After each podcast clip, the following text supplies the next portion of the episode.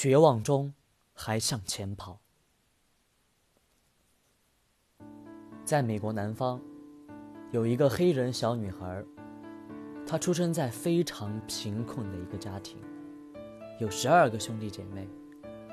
父亲很早就去世了，由母亲独自抚养这十二个女孩。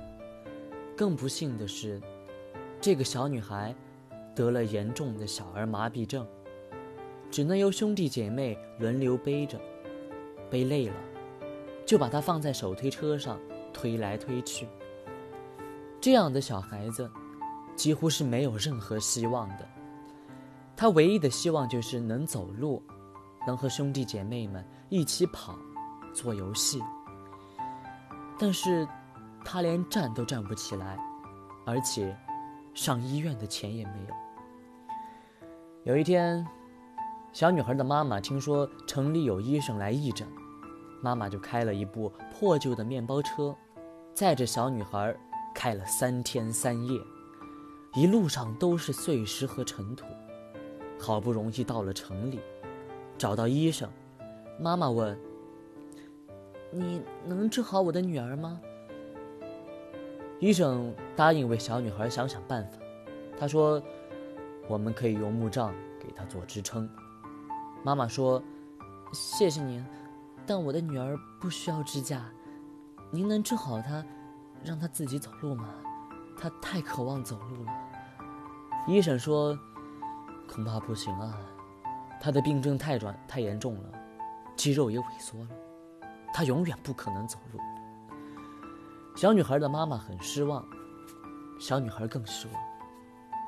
但他们拒绝这种宣判，医生的话激起了他们的决心。回到家，妈妈听从邻居的建议，每天给他泡药浴，给他按摩、复健，并且每天祷告。半年后，医生又要到城里义诊，妈妈再度开着这个破旧的面包车，载着小女孩开了三天三夜去找的医生。妈妈说：“我每天帮她复健，她已经有起色了。”肌肉也强多了，请你再帮他检查。医生感到不悦，但基于同情，这位善心的医生再次为小女孩检查了一次，然后表情严肃地对妈妈说：“夫人，我已经告诉过你，她永远也不可能再好了。如果你不再做梦，会对你有帮助的。”医生的话差一点就打倒了母亲和小女孩。但他们尚不死心，他们真是完全不可理喻的，只想站起来，向前走。于是，继续泡澡、复健、按摩，每天祷告。几年后，小女孩就站起来走路。不久，她还学会了跑步。她跑着跑着，却跑赢了他的兄弟姐妹。他跑着跑着。就跑到了世界上没有任何一个女人能够追得上他。他跑着跑着，就在一九零六年的奥运会上夺得了四枚田径金牌。他的名字就叫做威尔马·鲁道夫。他的妈妈把那样一个看不到希望的孩子，抱着最单纯的坚持，走到了无人超越的地方。我很喜欢威尔马·鲁道夫的故事，他的故事早已经成为了一个传奇。在美国，常被社工人员拿来帮助贫困区的黑人青少年。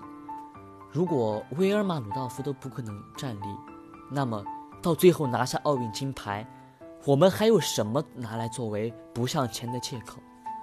每次，当我们决定退回一个不超越自我的界限。我们就会有许多借口，而借口正好是梦想和希望的毒药。我想到历史上最伟大的两位旅行家，一位是玄奘，一位是哥伦布。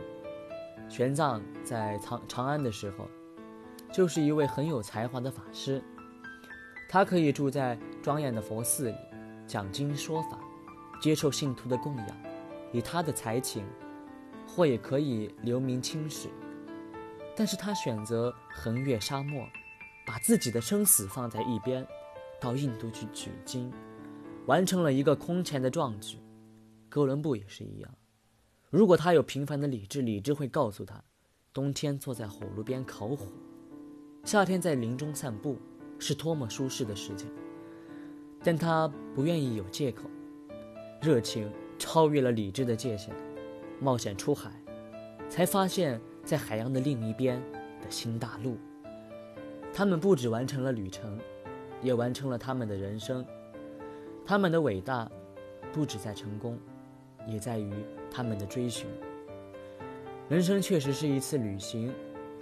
玄奘和哥伦布都是把自己抛到绝境的人。